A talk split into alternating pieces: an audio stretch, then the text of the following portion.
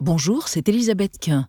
Vous écoutez le podcast de l'émission 28 minutes sur Arte Radio. Bonne écoute. Bonsoir, bienvenue à toutes et tous. Heureuse de vous retrouver ce soir. L'actualité du jour, c'est l'autre projet de loi polémique du gouvernement, la loi immigration portée par les ministres de l'Intérieur et du Travail conjointement, car l'un des axes de ce projet est de renforcer l'immigration de travail vu la pénurie de main-d'œuvre en créant un titre de séjour sur les métiers en tension. Nous ne sommes pas dans une logique d'appel d'air, ce n'est pas la création de flux. Nous parlons là de personnes qui sont présentes sur le territoire depuis plusieurs années, qui travaillent, qui travaillent très très très souvent, et, la plupart du temps, ça sera la condition pour accéder à cette carte de séjour de manière déclarée, légale. Les immigrés vont-ils se retrouver en concurrence avec les travailleurs français? L'immigration de travail est-elle l'autre nom de l'immigration choisie? Emploi, financement des retraites, la France doit-elle s'ouvrir encore plus aux immigrés? On en débattra ce soir avant de retrouver à la fin de l'émission Alix Van P et Xavier Mauduit. Bonsoir Elisabeth. Bonsoir. Quel est votre programme? Le pape François se trouve en République démocratique du Congo, à Kinshasa. Il a dénoncé le colonialisme économique. Eh bien, nous allons à la fin du 19e siècle avec des missionnaires quand le Congo est colonisé, pas tant par la Belgique que par le roi des Belges, Léopold II. Mhm. Et vous, on va au Japon avec vous, Alix Exactement. Ces dernières années, la japonaise Marie Kondo a incité des millions de personnes à ranger drastiquement leur intérieur. Le rangement, disait-elle, c'est la clé d'une vie réussie. Sauf que ces derniers jours, eh bien, elle a changé d'avis. À tout à l'heure, les amis. Pour commencer, on est heureux de recevoir le neurologue et chercheur belge Steven Lorès, mondialement réputé pour ses travaux sur le cerveau, le coma et la conscience. Lorès publie Le futur vadémécum de tous les insomniaques, 15 à 20% de la population française. Le sommeil, c'est bon pour le cerveau. Vous êtes dans 28 minutes, vous êtes avertis, c'est parti.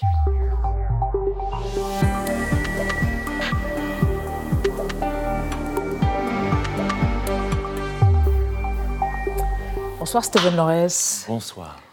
Le sommeil, c'est bon pour le cerveau. Chez Odile Jacob, quel bouquin Je vous présente Nadia Dame. Bonsoir, bienvenue. et Benjamin Sportouche. Bonsoir à vous. Bonsoir, cher Benjamin. Vous avez apporté votre cerveau Toujours. Heureusement que vous n'êtes pas proctologue. Exact. si je puis dire. Un peu exhibitionniste, c'est le mien. Qu'est-ce qu'on voit sur ce cerveau, Steven Lorès ces zones rouges, ça correspond à quoi? Alors, on, a la matière grise. À l'intérieur, il y a les connexions, ce qu'on appelle la matière blanche, important pour la neuroplasticité. Hein, c'est ça qui se passe dans, le sommeil. Et donc, on a les, réseaux qui vont se déconnecter quand on perd conscience, quand on est dans un sommeil profond. Mhm. Et en bleu, là, c'est le réseau de la conscience, on peut dire, de soi, cette mhm. petite voix-là dans, dans, ma tête. et ça, ça va se réactiver quand je rêve. Vous avez dormi combien d'heures cette nuit? Ah, difficile parce que là, je vais relire mon propre livre. Je viens du Canada, donc j'ai une petite ah. dette de sommeil, un petit jet lag. Petit problème de mélatonine. Bon. Mais aussi nos, bonnes habitudes de, vie. Hein. Trop souvent, on veut avaler une pilule, hein, que ce soit mm. la mélatonine mm. ou un somnifère ou autre chose. Et, le message du livre, c'est un, il est important ce sommeil. Hein. Et deux, euh, ben, on peut le mettre un peu plus haut dans la liste de nos priorités. Avec une hygiène de vie. Mais ça, on va en parler après votre portrait. Que voici, réalisé par Gaël Legras. Regardez, vous allez vous voir ici. La conscience, la méditation, le sommeil, c'est la règle de trois de Stephen Lorès. En 1999, lors d'un congrès, il présente son travail d'identification du circuit de la conscience dans le cerveau. Né en 68 à Louvain, il n'est alors qu'un jeune neurologue et l'accueil est moyennement chaleureux. On ne vous connaît pas, on ne vous croit pas, lui dit-on. Plus tard, son travail est publié par une revue médicale. Ça a été une petite victoire, précise-t-il. Peu de temps après, au sein du CHU de Liège, Steven Lorès met en place un protocole pour déceler les signes de conscience chez les patients plongés dans le coma. En 2006, il parvient à démontrer que Rom Huben, un jeune Belge considéré comme plongé dans un coma végétatif depuis plus de 20 ans après un accident de voiture, était en fait bien conscient. Même pour des cas je dirais, moins spectaculaire que Rome, où le patient est en état de conscience minimal, hein, montre plus que des petits mouvements euh, réflexes, ben, on a montré avec à nouveau les scanners qu'il perçoit la douleur, qu'il perçoit des émotions, et donc ça a des conséquences directes sur sa prise en charge. Depuis, les travaux de Steven Lorès permettent en effet de traiter la douleur de ses patients, d'augmenter les efforts de rééducation ou encore de leur offrir des moyens de communication. À partir de 2013, il s'intéresse à la méditation et à ses conséquences sur le cerveau. À l'époque, il traverse une période de mélancolie, boit un peu trop, fume, souffre d'insomnie et il rencontre Mathieu Ricard lors d'une conférence TEDx. Ils partent en retraite ensemble, puis à Liège, Stephen Lorès mène des études sur le cerveau du moine bouddhiste. Les effets de la méditation sur le système immunitaire, le contrôle des émotions, l'amélioration de la concentration sont avérés et Stephen Lorès constate qu'elle modifie aussi la structure du cerveau. En 2019, il publie La méditation, c'est bon pour le cerveau. Les études montrent même les mécanismes au niveau des chromosomes, de l'ADN. Il y a des petits capuchons qui protègent les chromosomes et quand on vieillit, ça retrécit encore plus quand on est stressé la méditation peut ralentir ce processus. Dans son nouveau livre, il considère que le sommeil est l'arme secrète de notre cerveau. Après une description des différentes phases du sommeil, il s'attache notamment à montrer comment bien dormir rend plus fort et plus intelligent. Page 81, il précise même Le sommeil est bon pour la vie sexuelle. Par conséquent, allez dormir à temps et dormez l'un contre l'autre. Et vous écrivez aussi dans ce livre, le sexe est bon pour le sommeil, c'est le meilleur somnifère. Vous allez désespérer les célibataires et les moines, bouddhistes ou catholiques, comme votre ami Mathieu Ricard, qui vont se dire, alors j'ai pas de vie sexuelle, je vais, je vais jamais bien dormir. Alors, je ne vais pas me prononcer sur non, euh, on Mathieu. parle pas de lui. Mais, Mais sinon, oui, je vous souhaite un, un bon somnifère. Bonne activité. Très bien, c'est vachement scientifique. Mais oui, Lorès. tout à fait. Plus sérieusement, euh, privé de sommeil, on meurt Ben oui, on a besoin de dormir comme on a besoin de, de boire. Et, et je trouve, et je, je dis dans le livre, qu'on on a une drôle d'attitude, on est presque fier. Là, j'ai dormi 5 heures, je suis au boulot. Alors que c'est c'est tout à fait bête. Euh, On ne dort pas bien, euh, trop souvent, hein, je le vois comme clinicien, et ça va impacter nos fonctions euh, intellectuelles. On ne veut pas un pilote d'avion qui dit euh, bonjour, je suis privé de sommeil. C'est la même chose dans mon métier, ça a été clairement démontré, et c'est vrai pour chacun de nous. Comment se fait-il que les gens ayant plus de 50 ans dorment de moins en moins bien et se réveillent de plus en plus au cours de la nuit? C'est un processus naturel. Eh ben, c'est ce qu'on pensait. hein. Moi, j'ai 54, donc on dit... Bah, Jeune. on- Oui, non, je n'ai pas dit le contraire.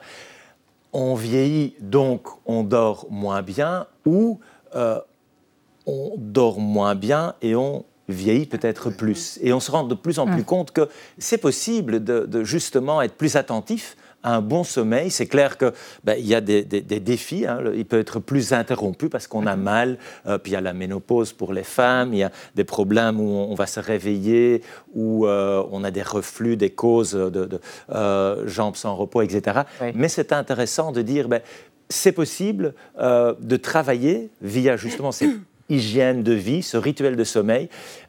Et donc, ça a été démontré de mieux vieillir. Mais, qu'est-ce qui se passe pendant ces moments d'insomnie? C'est le cerveau qui prend le pas sur le sommeil? C'est aussi ça qui se passe? Alors, beaucoup des insomnies hein, Oui. sont psychogènes. Cette petite voix là dans notre tête, c'est formidable parce que ça nous permet d'anticiper, on prédit le futur, euh, on apprend de nos, nos propres expériences. Et, et- et parfois, ça tourne en boucle. hein, et ça, ça m'empêche de, de dormir, ça peut me rendre anxieux. Euh, et donc, ces ruminations, ben, ça, c'est une cause fréquente. Et donc là, c'est pas, c'est pas la pilule. Vous faites quoi, vous, quand ça, ça vous arrive, par Je exemple médite. Vous méditez. Vous évoquez la méditation comme vraiment fondamentale dans cette hygiène de vie pour mieux dormir. Mais la méditation, euh, c'est compliqué de méditer tous les jours. Vous méditez tous les jours Comment faites-vous? La méditation de pleine conscience euh, Alors on fait ce qu'on peut, hein, donc ça va déjà être différent. Si on est jeune étudiant, ben, c'est clair, il faut passer les examens. Il y a parfois des, des deadlines, des, des nuits blanches. On est jeune parent, on est pensionné. Donc on a tous des, besoins et des possibilités pratiques. Donc le message, c'est mettez pas la barre trop haute. C'est je vais dormir, je vais dormir. Ça va pas marcher. Donc c'est justement se lâcher prise. Et il n'y a pas de taille unique. Donc moi, c'est la respiration. Mon épouse qui est Par le ventre, vous écrivez La Oui. respiration par le ventre assez, assez classique. Mon épouse psychologue, elle va faire le body scan. hein. Euh, donc on va avoir, c'est toujours l'attention, hein. on focalise l'attention sur différentes parties de notre corps. Et donc tout ça nous donne des, des- des moyens de bah, observer ses pensées, de prendre un peu de distance. Pourquoi faut-il arrêter de dire, arrêter de rêvasser aux jeunes gens, etc. Pourquoi est-ce que rêvasser est quelque chose de merveilleux et de, et de bénéfique pour le sommeil? Et pour le cerveau surtout Oui, ben, ben, je pense qu'il y a des, des moments où, euh, oui, on peut rêvasser Et, puis, on peut apprendre à, justement prendre un contrôle sur ce qui se passe là entre les oreilles, les pensées, les perceptions, les émotions. Donc, euh, il y a des moments où on fait rien, c'est très bien. Hein.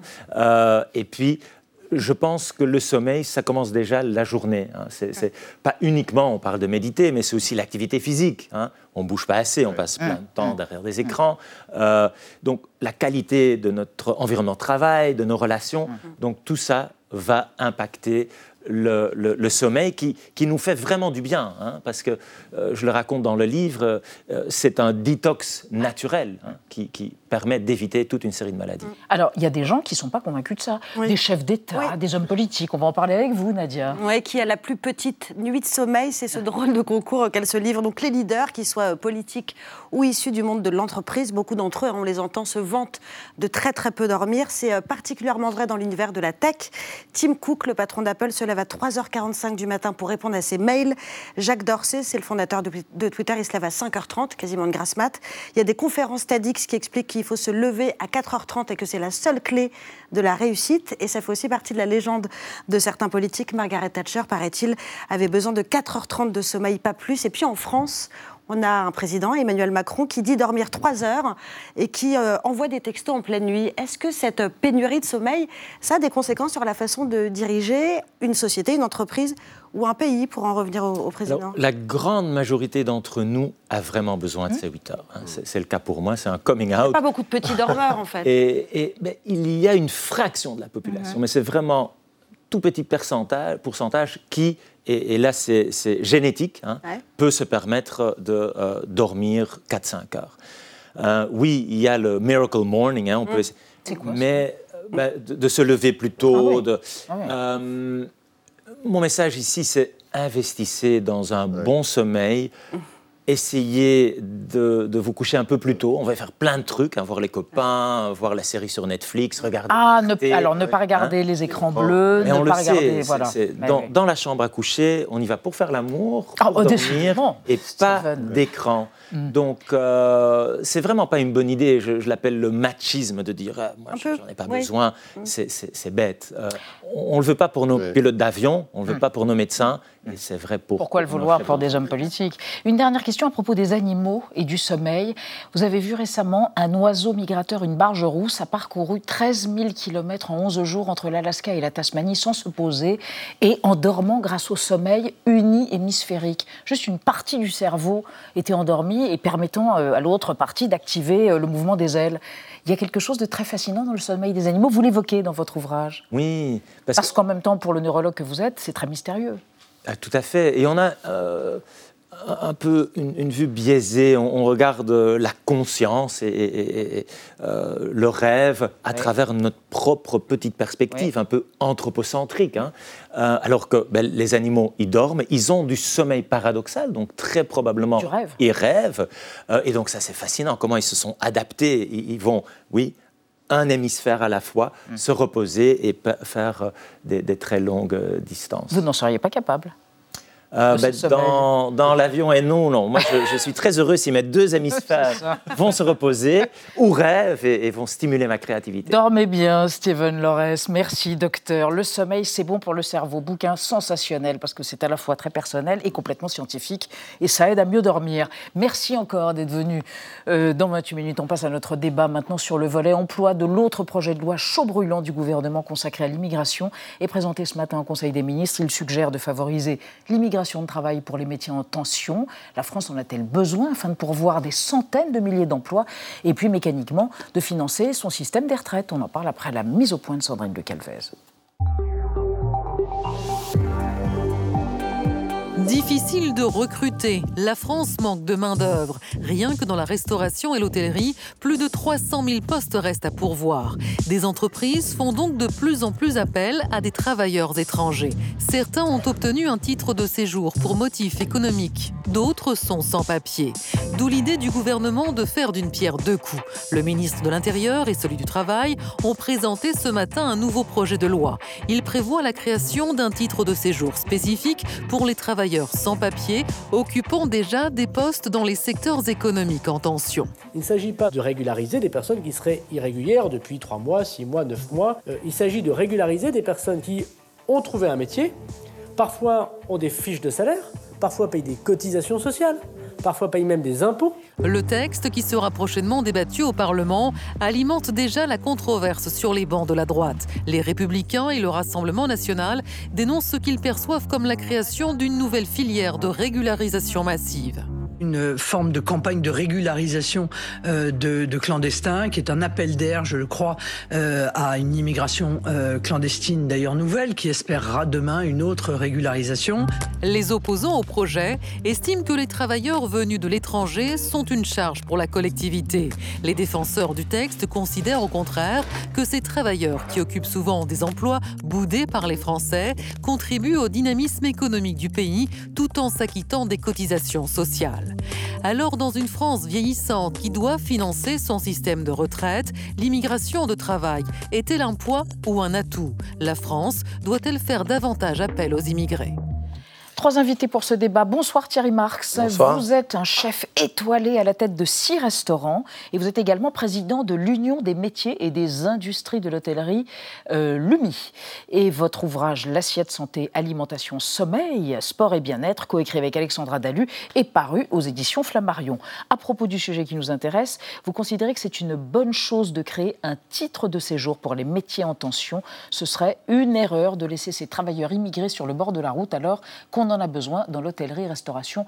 Vous témoignerez évidemment au cours du débat, Thierry Marx. À côté de vous, Patrick Stefanini. Bonsoir, monsieur. Bonsoir. Vous êtes secrétaire général du ministère, vous fûtes secrétaire général du ministère de l'Immigration sous Nicolas Sarkozy. Votre ouvrage Immigration, ces réalités qu'on nous cache est paru chez Robert Laffont. Et vous considérez que les emplois occupés par les travailleurs immigrés sont autant d'emplois qui ne seraient pas occupés par les Français. Et à côté de vous, euh, Ekram Bouptan. Bonsoir, madame. Vous êtes économiste, spécialiste des questions migratoires. Vous êtes maître de conférence à l'université Clermont-Auvergne et chercheuse affiliée à l'école d'économie de Paris. Vous considérez que les immigrés sont rarement en concurrence avec les travailleurs français. Ils remplissent plutôt un rôle complémentaire. Ils contribuent positivement à la richesse du pays. Et on démarre ce débat avec un chiffre. 52 570 précisément. La France a octroyé 52 570 titres de séjour pour motif économique l'an dernier. Autrement dit, pour donner la possibilité à des immigrés de pouvoir travailler sur notre sol. Hein. C'est un chiffre du ministère de l'Intérieur. Une hausse de près de 45% par rapport à 2021, mais encore très loin hein, des visas donnés aux étudiants étrangers, près de 108 000, ou pour cause de regroupement familial, environ 90 000. Première question, Ekram Bouptan, pourquoi cette hausse euh, assez importante, à 45%. Est-ce que c'est en lien uniquement avec la croissance économique que nous rencontrons aujourd'hui?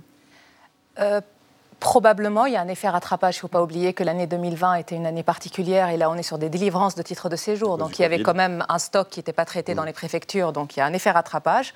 Mais il y a une tendance euh, claire qui est, qui, est, qui est claire sur les 20 dernières années où on a une politique migratoire axée sur le travail. Ouais qui est affirmée, dans laquelle on voit clairement une augmentation. Cette augmentation, elle dure sur les 20 dernières années, et principalement sur les 10 dernières années, on a une tendance à la hausse. Donc il y a la question conjoncturelle, où on a des besoins de main-d'œuvre actuellement dans l'économie française. Il y a une question plus structurelle, le vieillissement de la population, mhm. le ralentissement de l'augmentation de la population en âge de travailler, et malgré le nombre de nouveaux diplômés qui arrivent sur le marché du travail, il y a des besoins de main-d'œuvre dans les deux queues de la distribution, à la fois pour les hautement qualifiés, mais aussi pour les peu qualifiés, mhm. qui justifieraient qu'on introduise des travailleurs émigrer pour répondre à ces besoins de Les deux bouts de l'omelette. Euh, euh, Thierry Marx, éclairez-nous par votre expérience. Est-ce que vous avez eu recours récemment à l'immigration et des travailleurs immigrés pour vos restaurants? J'ai essayé de faire une, mauvaise réponse et une bonne réponse. C'est-à-dire que ah. je n'ai pas recours à l'immigration. J'ai recours à chercher des solutions métiers pour les entreprises liées à l'hôtellerie-restauration mmh. et au métier du tourisme. Alors bien évidemment, 17% euh, des collaborateurs qui travaillent dans ce secteur d'activité sont issus de l'immigration de l'extérieur euh, de l'Hexagone. Ça, c'est une réalité. Et la réalité aussi, c'est qu'il manque 250 000 postes par an dans, les restauration et hôtellerie. Hôtellerie, restauration et métiers du, tourisme. Encore, encore aujourd'hui ou ce sont des Encore aujourd'hui, non, c'est ah une, une, réalité. Aujourd'hui, vous ouvrez une entreprise, votre grande question, allez dire, mais avec qui je vais la faire Parce que je n'ai pas les collaborateurs pour. Aujourd'hui, 17% euh, de nos collaborateurs dans l'hôtellerie-restauration sont des gens issus de l'immigration sur 1 300 000 salariés quand même. Mmh. Et ça a tendance à un petit peu à augmenter. Une autre question, je ne sais pas si vous allez pouvoir y répondre. Est-ce que vous avez dû avoir à un moment donné recours à des travailleurs clandestins? Parce que c'était trop compliqué. Non, moi je combats ça, hein, parce que mmh. c'est une fragilité qu'on utilise pour des, des, gens qui ne sont pas fréquentables. Moi je, je, dis qu'il faut lutter mmh. contre ça, mais je dénonce aussi par moments euh, les plateformes qui utilisent des clandestins, parce qu'il y a des, des plateformes euh, de livraison, à domicile qui, eux, sont reconnus dans la restauration, mais qui utilisent des personnels qui n'ont pas de papier. Et là, il y a des exploiteurs qui exploitent ces personnels-là. Ça, nous, dans la restauration, c'est un délit.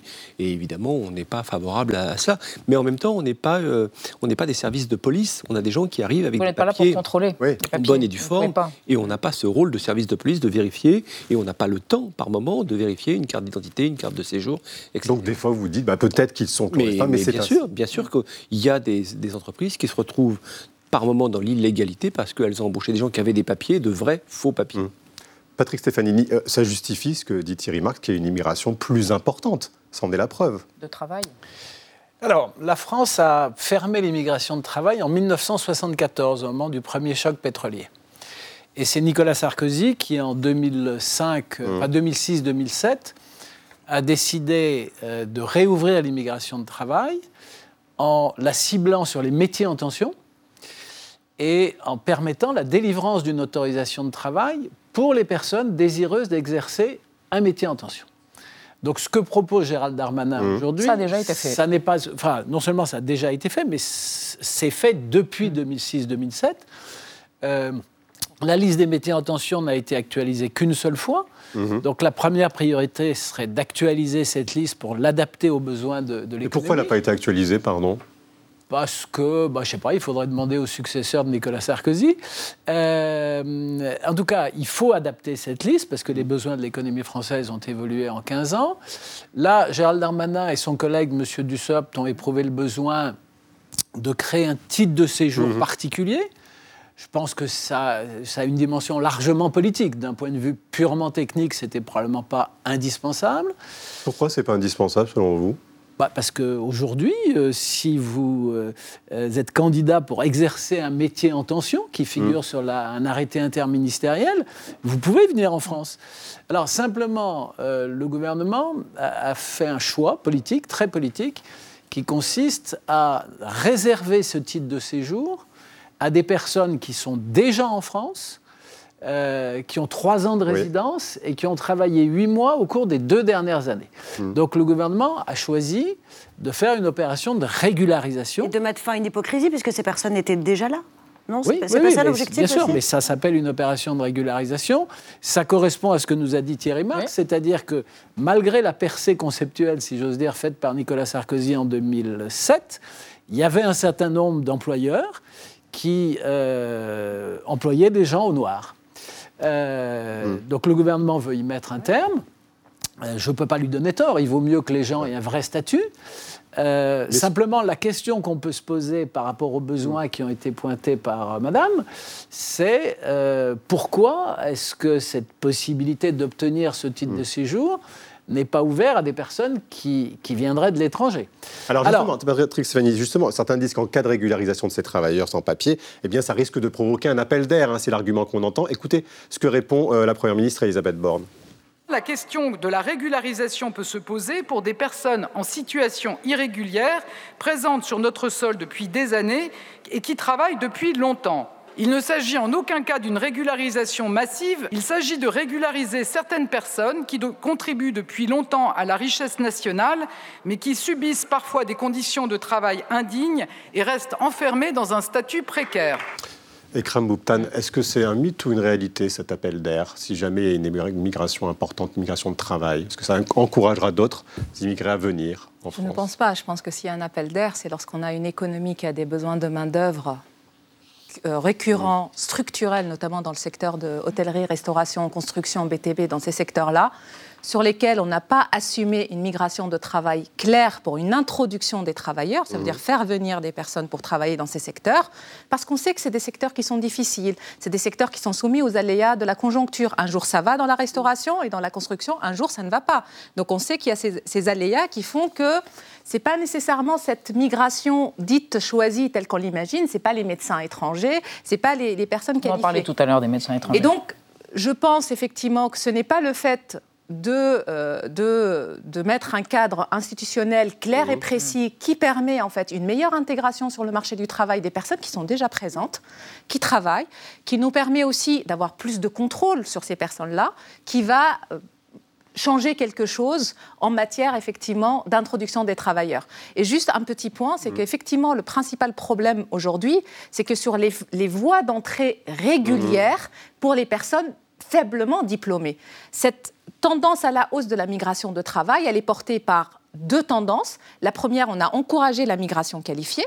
Donc pour les personnes hautement diplômées dont notre économie a besoin. Par exemple, mais, les fameux médecins. Mais pour la migration autrement, qui ne sont pas ces passeports talents, les personnes qui sont titulaires de ce, de ce titre sélectif passeport talent, pour les autres, 40% en moyenne, c'est déjà des, des, régularisations. Ça veut dire régularisation de statut des personnes qui sont là. Vous voulez réagir après Thierry Marx? Oui, je voudrais réagir pour dire que la, la question politique que se posent les Français, c'est comment se fait-il dans un pays où on a un taux de chômage qui est supérieur à la moyenne européenne, dans un pays où chaque année, il y a environ 100 000 jeunes qui sortent du système éducatif sans avoir ni formation ni emploi, Comment se fait-il, alors que ces pénuries de main-d'œuvre sont identifiées depuis des années Par exemple, la situation de l'hôtellerie-restauration, elle n'est pas nouvelle. Moi, je me souviens, quand j'étais secrétaire général du ministère de l'Immigration, il y avait un métier qui était en tension.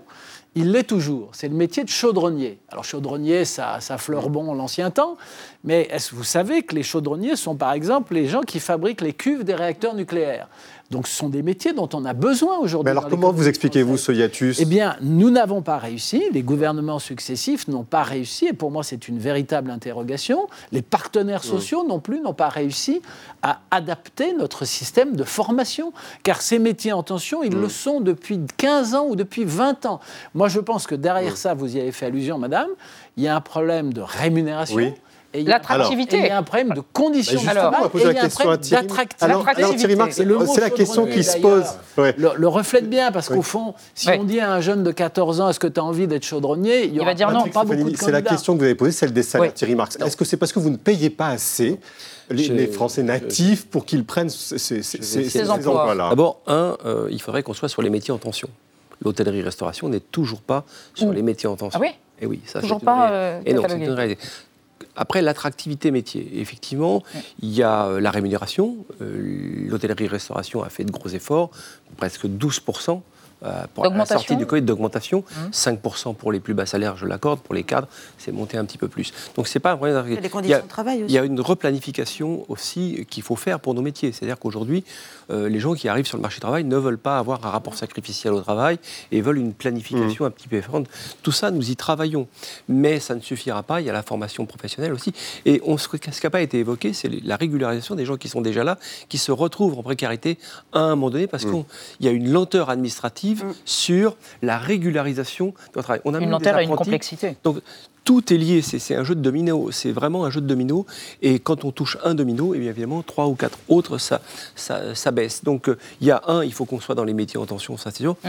Travailler sur l'attractivité métier et la formation professionnelle et la montée en compétences, évidemment augmentation des salaires et replanification du travail. On, on, attendez, on, on, évoquait tout à l'heure les médecins oui. et le fait que de nombreux médecins viennent travailler en France. Ça pose la question de la fuite des cerveaux et des forces vives pour ces pays dont viennent ces médecins et ces personnes extrêmement qualifiées. Oui, c'est une question euh, quasi morale, mais en effet, c'est un pansement mmh. sur l'hôpital public. Il y a une partie de cette loi qui veut faciliter, même encourager la venue en France de praticiens euh, étrangers. Beaucoup sont déjà là et c'est d'ailleurs des, des, maillons euh, essentiels de notre système de santé. On l'a vu lors de la première vague du Covid. On en compte 25 000 aujourd'hui, c'est deux fois plus qu'il y a 15 ans. Ils viennent essentiellement de Roumanie, de Maroc, de Tunisie ou encore du Liban ou de Syrie. Et c'est précisément ces personnes-là qu'on veut installer en France plus facilement. Ils vont, euh, par exemple, bénéficier d'un titre de séjour de 4 ans pour eux et pour leur famille. Et là, on parle de médecins, de sages-femmes, de dentistes ou encore de pharmaciens. Le problème, vous le disiez, Elisabeth, c'est que ça pourrait bien compliquer l'accès aux soins dans leur pays d'origine. C'est ce que dénonce une tribune qui a été publiée et signée la semaine dernière par des professeurs de médecine et des défenseurs défenseurs de droits de l'homme, ils appellent à ne pas priver l'Afrique de ses médecins, d'autant pour ce qui est de l'Afrique précisément, il y a déjà un problème de pénurie, il y a déjà un problème de fuite des cerveaux. Pour rappel, en France, on a 318 médecins pour 100 000 habitants, c'est pas beaucoup, et on s'en plaint à raison. Au Maroc, euh, euh, c'est 61 médecins pour 100 000 habitants. On voit bien donc la dimension morale de ce problème avec Bouptan. Est-ce que, en effet, il y a une forme de cynisme d'aller euh, dépouiller certains pays de leur blouse blanche et plus largement, au-delà de la médecine, de leur force vive? Alors, la question de la migration des personnes qualifiées, sur lesquelles, effectivement, surtout pour des formations très coûteuses comme la médecine, est une question extrêmement délicate. Parce que d'une part, vous ne pouvez pas, en fait, reprocher à ces médecins qui ont des conditions de vie qui sont moins favorables dans leur pays d'origine, d'aspirer à une vie meilleure et d'aller là où ils se trouvent des opportunités de, travail. Et on ne peut pas non plus euh, reprocher aux pays d'origine qui ont investi dans ces mmh. médecins, qui ont financé leur formation, de, euh, de reprocher aux pays développés, parce que cette question d'attractivité du personnel de soins, elle ne date pas d'aujourd'hui, elle a commencé dans les années 90. Parce que Ils disent on nous siphonne clairement ces pays-là. Ils disent qu'on est en train de siphonner. Euh, c'est pour ça qu'en fait, une façon, une façon effectivement d'avoir plutôt une relation gagnant-gagnant euh, côté pays d'origine et pays, et pays d'accueil, mhm. c'est de renforcer la coopération universitaire, mhm. de contribuer à former plus de médecins notamment en Afrique. C'est là où il y a des jeunes qui sont prêts à suivre des, études de médecine, à travailler sur la reconnaissance de diplômes. Il ne faut pas oublier que les médecins étrangers extra-communautaires, leur diplôme n'est pas reconnu. Mm. Et que leur diplôme, pour qu'il soit reconnu, en fait, donc ils n'ont pas les mêmes contrats de travail, ils n'ont pas les mêmes, rémunérations. Mm. Et, ils sont obligés de passer, effectivement, on a, on a une marge de manœuvre mm. très large, effectivement, pour améliorer. Favoriser une migration circulaire. Voilà, Bien sûr, c'est ça ce que vous alliez dire. Oui, c'est ce que j'allais dire. Il faut mm. en revenir à un concept qu'on n'a jamais vraiment pratiqué en France, qui est le concept de migration circulaire, mm. c'est-à-dire l'idée qu'un ressortissant étranger vient en France, il fait l'acquisition d'une expérience professionnelle, enfin il commence d'abord par achever sa formation, il fait une première expérience professionnelle en France, et ensuite il revient dans son pays d'origine et il apporte à son pays d'origine mm. tout ce qu'il a appris en France. Mais ça, ça implique qu'on rompe avec un concept qui a été introduit au début des années 80, lorsqu'on a créé la carte de résident, c'est-à-dire l'idée qu'on venait en France et que très vite on avait accès à un titre de séjour valable 10 ans et qu'au fond on avait vocation à s'installer durablement et en à France. une famille. Eh bien, la problématique de la fuite des cerveaux nous renvoie à la question de savoir si on est prêt à mettre en place des dispositifs de migration circulaire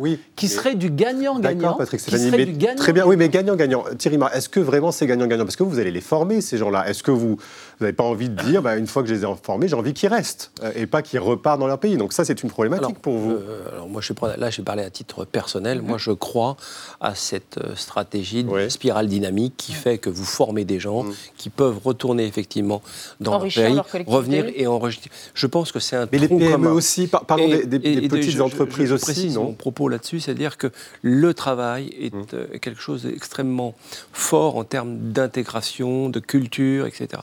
Et je pense que cette spirale dynamique doit être mise en place.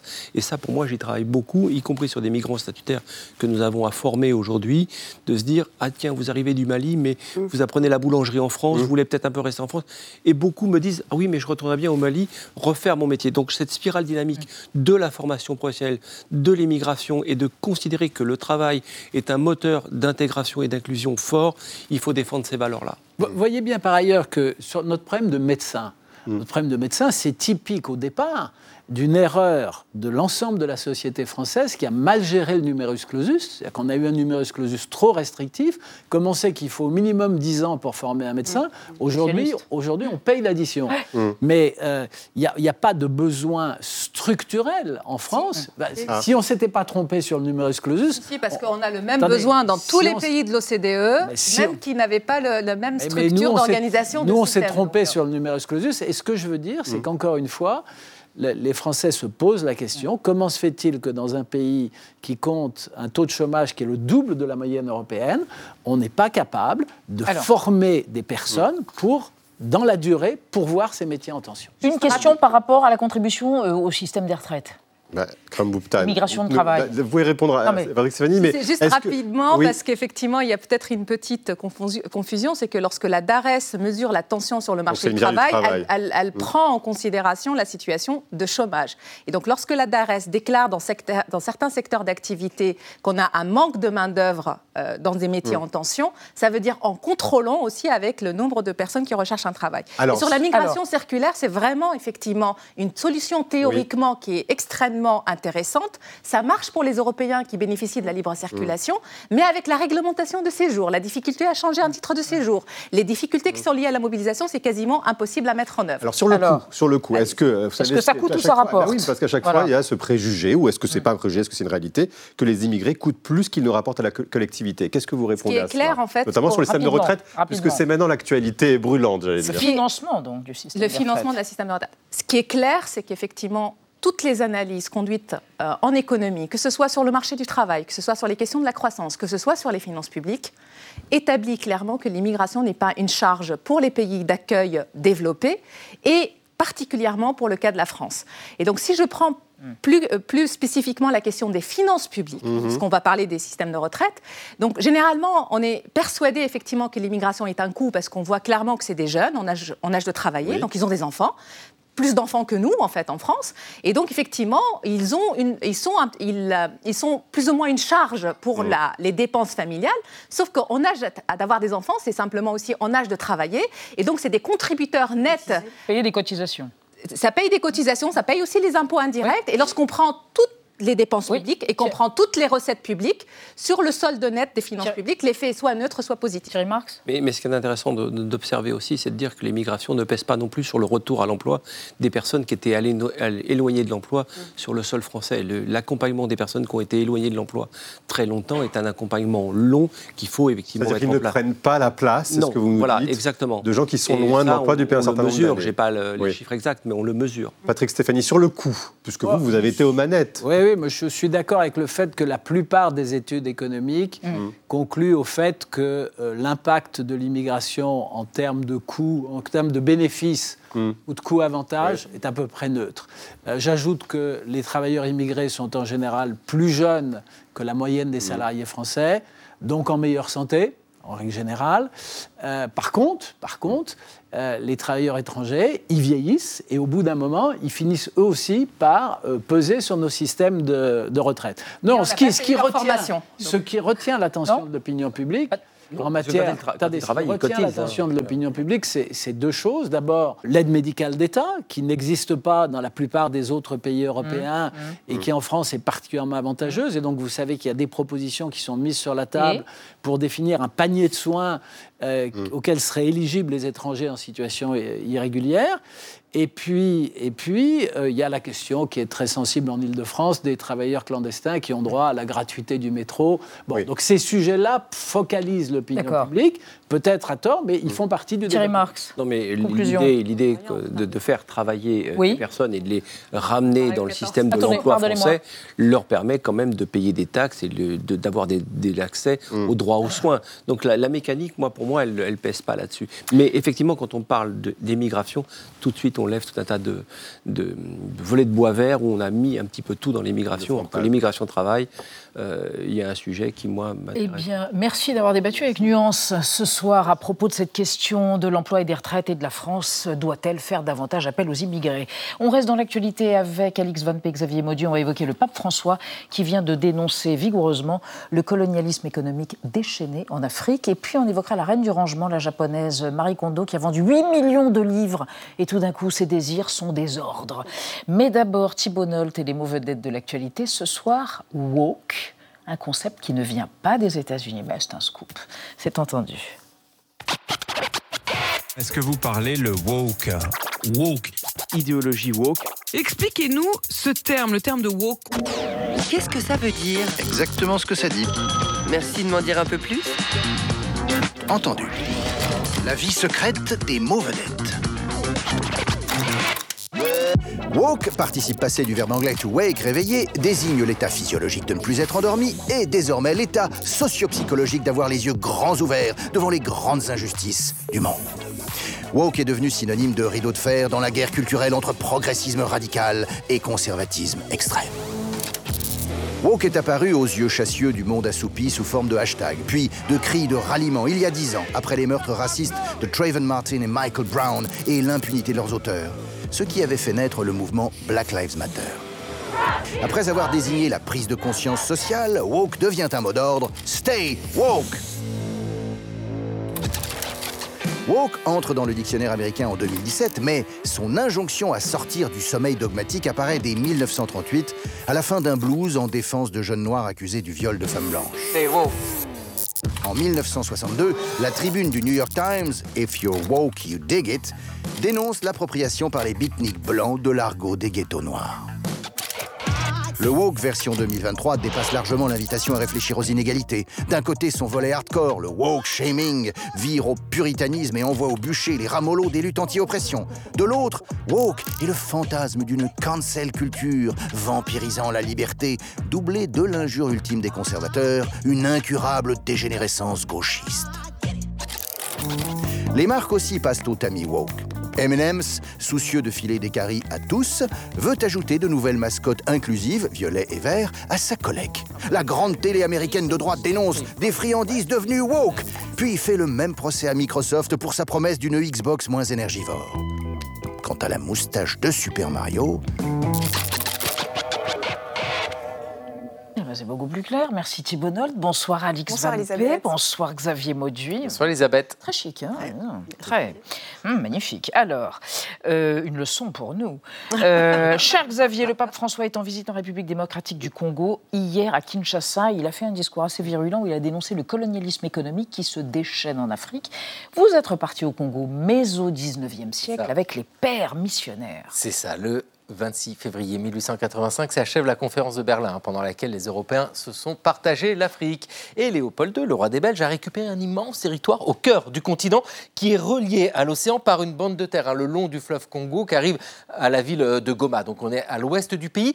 Euh, Il dispose de cet immense territoire comme d'une propriété personnelle. Vous voyez, c'est une forme de colonisation vraiment originale, mais il y a un classique dans la colonisation, c'est l'évangélisation. Elle avait déjà commencé? Oui, oui, oui. On peut dire que bah, dès l'arrivée des premiers Européens, des Portugais à la toute fin du XVe siècle, il y a évangélisation. Mais au fil des ans, malgré les efforts des missionnaires jésuites capucins, ça s'est étiolé. Non, ça n'a pas pris, ça n'a pas pris au XIXe siècle. Il y a tout à refaire. Formidable, du boulot pour les missionnaires. Il faut dire que là, le Congo est un enjeu dans la rivalité entre les catholiques et les protestants. Léopold, il n'aime pas les protestants. Non, non, lui, il veut des missionnaires catholiques et belges. Il veut une colonisation à la dure. Vous voyez, c'est une main de fer dans un gant de fer. Alors, il va pousser ses pères blancs, les pères blancs, les missionnaires d'Afrique, hein, qui ont été fondés par le cardinal Lavigerie, un Français, et puis d'autres qui- qu'il aime beaucoup, parce que c'est une authentique congrégation belge. Ce sont les pères de Scheut, et tous ces gens-là sont très actifs. Il faut des églises formidables. Eh bien, à Boma, construit pas une église, on l'a fait venir. Ah ah, une église en kit alors C'est ça, exactement. Une église en kit, Notre-Dame de l'Assomption. Elle est construite en Belgique. C'est une église en métal. Elle est en fer, construite dans une fonderie hein, du côté de Charleroi. Elle est démontée en Belgique. Hop, elle prend le bateau, le port d'Anvers, et elle arrive. Elle est remontée à Boma. Cette église a le statut de cathédrale jusqu'aux années euh, 1920. Elle existe toujours, hein, c'est ça qui est euh, sensationnel. Ouais, elle est toujours là-bas. Et vous voyez, la force symbolique, c'est qu'une église en fer pour favoriser l'évangélisation, mais aussi pour montrer la domination industrielle du colonisateur face au peuple dominé. C'est peut-être ça, croire dur comme fer. Mhm, il fallait le faire, Xavier Mauduit. Cher Alix, la papesse du rangement. Mais oui, Marie Kondo, qui n'a pas acheté les bouquins de Marie Kondo qui expliquaient comment ranger tout au carré, etc. Elle en avait du 8 millions, je crois. Elle a passé des années à promouvoir les vertus de l'ordre et apparemment, elle a pété un plomb. Eh oui, oui. ça C'est comme Enfin, pour si- résumer la, la situation. Comme si Jean-Luc Mélenchon se mettait à défendre le capitalisme ou alors Greta Thunberg a roulé en Hummer d'un coup. Ah, l'analogie est pertinente. Pour comprendre cette histoire, il faut d'abord euh, connaître l'histoire, la trajectoire incroyable de Marie Kondo. Donc, cette coach en rangement est la plus célèbre du monde et elle dit avoir passé plus de la moitié de sa vie à réfléchir à ce qu'est le rangement. Je pense que nous, on a dû passer quoi 5 minutes à se poser cette question de cette 3 minutes. À l'école, donc, elle profitait déjà déjà des récréations pour ranger sa salle de classe. Ensuite, elle a suivi des études de sociologie, pondu une thèse donc en rangement. Et ensuite, elle est devenue consultante en rangement, mais l'avenir lui réservait un destin beaucoup plus grand que ça. Elle ne s'est pas arrêtée là. Le nom de Marie Kondo devient célèbre en 2011 lorsqu'elle sort donc son fameux livre, son best-seller adoré donc de tous les maniaques, La magie du rangement, écoulé à 8 millions d'exemplaires, suivi d'un autre best-seller, Rangé de points, l'étincelle du bonheur. C'est pas Ah. l'argent, l'étincelle du bonheur. Comment expliquer le succès d'une femme aussi merveilleusement névrosée? C'est votre avis, mais c'est le mien aussi. Eh bien, sa méthode est totalement radicale. Marie Kondo a compris que le rangement était quelque chose de, euh, de très très intime, de psychologique. Donc, elle propose, oui, elle propose à ses fidèles de se séparer de leur bibelot lentement, enfin voilà, mais sûrement. Son conseil déjà rangé par catégorie, parce qu'on peut ranger en étant ordonné. Donc il faut commencer par exemple par ranger tous les livres. Ensuite, il faut ranger tous les vêtements. Donc les vêtements, il faut les plier d'une certaine manière, les rouler, voilà, pour optimiser l'espace. Et chaque objet de notre intérieur, selon elle, mérite qu'on le prenne, qu'on le mette près de notre cœur et qu'on se pose cette question est-ce qu'il m'apporte de la joie? Does it spark joy? Si la, la réponse est oui, vous gardez l'objet. Sinon, eh bien, vous le jetez ou vous le donnez. Vous le Je me dis tiens, je- je- cette, cette tasse non, ne me plaît pas trop, je vais la donner à Non, mais vous plaisantez. Voilà. Non, c'est une très belle Elle est tasse. non. Elle m'apporte beaucoup de joie. Ouais. Marie Kondo a donc Ouais. propagé sa bonne parole dans une émission de télévision, aussi via son entreprise internationale gérée par son époux. Et son credo, qui est le rangement est un mode de vie, Mm. la clé pour une vie saine et heureuse, semblait totalement gravé dans sa tête, sauf que. Elle a changé d'avis. Elle a totalement changé d'avis. Elle s'est soignée. jours- Alors, non, elle a eu des enfants. Faut c'est ça. Elle a déclaré en conférence de presse que maintenant qu'elle est mère de trois enfants, eh bien sa maison est dérangée et ça ne lui pose pas de problème. Donc coup de poignard pour tous les fidèles qui n'avaient plus que cinq bibelots dans leur salon. Si vous en êtes, pas de panique, la businesswoman japonaise, elle a quand même précisé que dans sa nouvelle vie, elle a quand même des nouveaux petits rituels. Par exemple, le soir, tous les soirs, elle range son sac à main. Et ça, ça lui procure voilà, beaucoup de joie, preuve qu'on ne se refait pas. Eh oui, elle a quand même rencontré la réalité. Hein Jeter son livre alors. pour le ranger. Merci à tous. Votre soirée cinéma dans un instant sur Arte et Thierry Lhermitte dans la nouvelle vie de Paul Snager d'après le bon roman, très bon roman de Jean-Paul Dubois. À demain 20h05. Tchuss.